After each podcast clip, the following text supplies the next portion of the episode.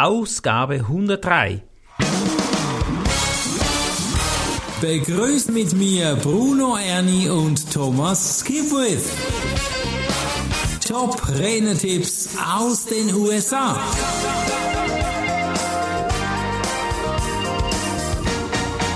Bevor wir jetzt in diesen Podcast starten, abonniere diesen Podcast. Er hilft dir einfach dein Speaker, Coachtum, dein Trainer sein zu veredeln. Und gerade in dieser Ausgabe geht es um das Unternehmen. Wie kann ich das aufbauen, ausbauen? So wertvolle Tipps wieder.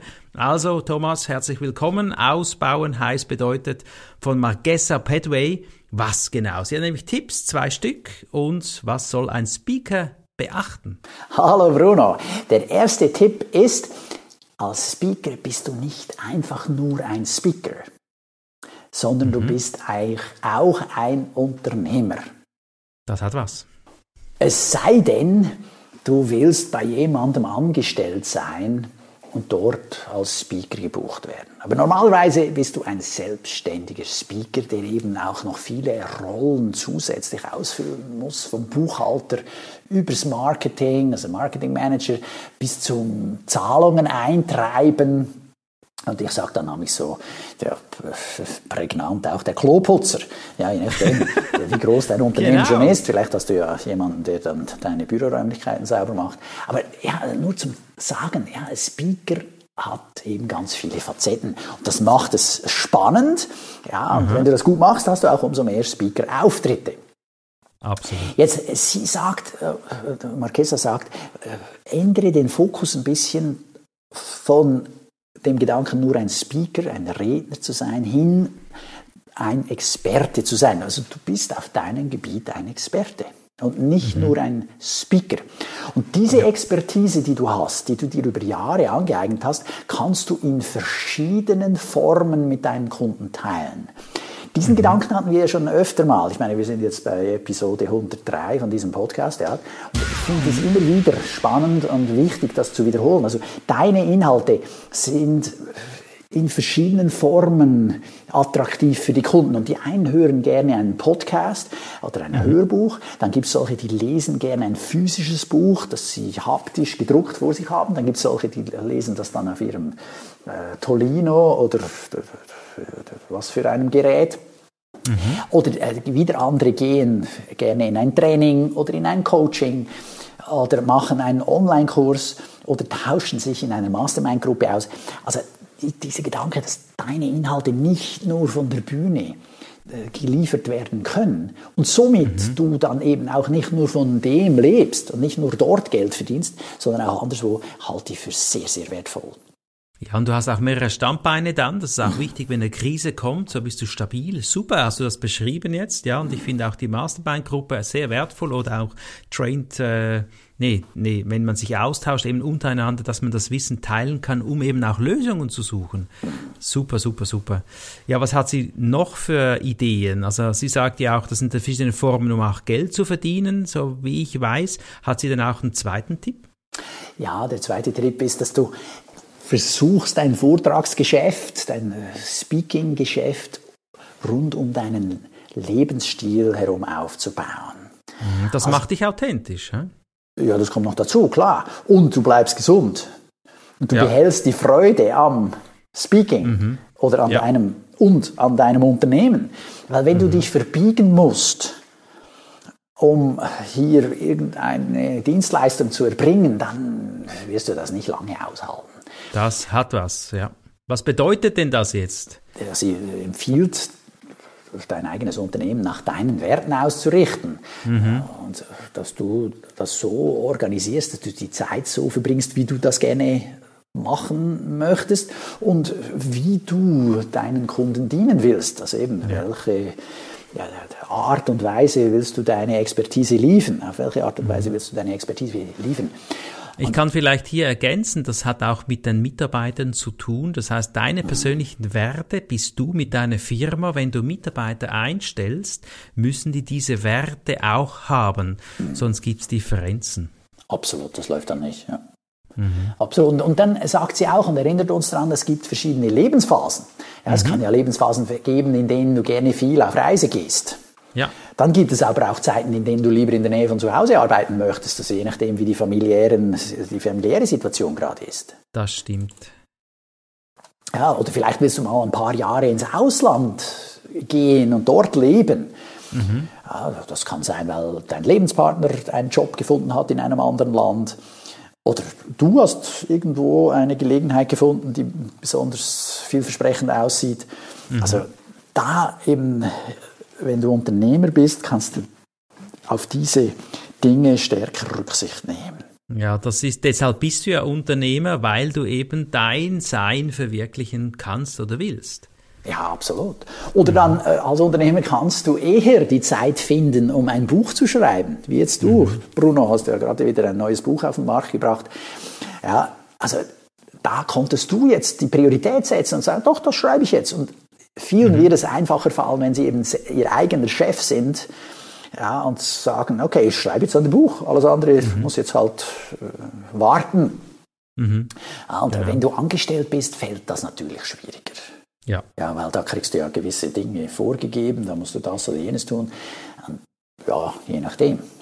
also was nimmt mich jetzt natürlich wunder, was Margessa sagt zum Thema Urlaub. Ja, das ist immer so ein Thema. Mhm. Man hört ja immer, die nehmen sehr viel Urlaub. Hat sie da was gesagt? Ja, sie macht auch viel Urlaub.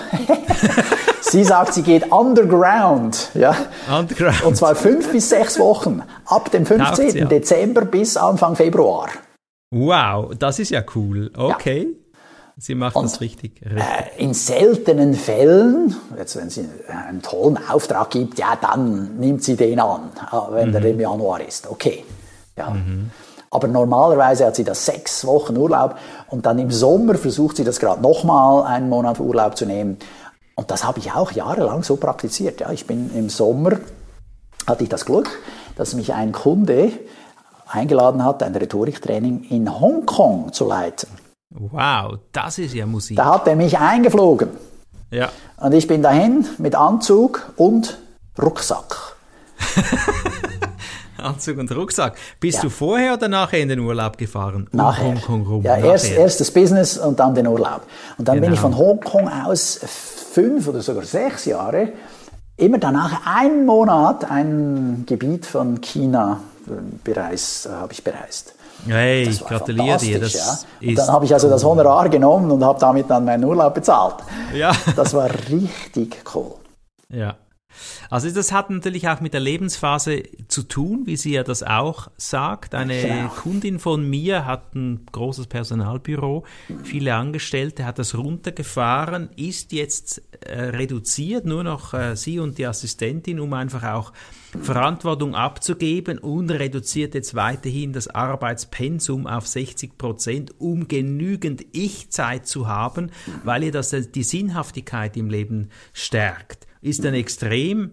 Aber wenn ich da jetzt die Urlaubstage zähle bei Margessa oder wenn ich das bei dir höre, dann macht das ja auch Sinn. Also ich habe übrigens auch etwa acht Wochen Ferien im Jahr.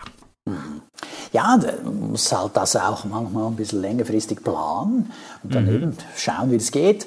Aber das sich nicht komplett vereinnahmen lassen. Also ich schaue immer, wann sind die Schulferien. Ich habe mhm. Kinder und Familie. Wann sind die Schulferien und reserviere die schon mal, blockiere die schon mal und versuche, dass meine Trainings, meine Auftritte dann nicht in die Schulferien fallen, damit ich mit der Familie diese Ferien verbringen kann. Mhm.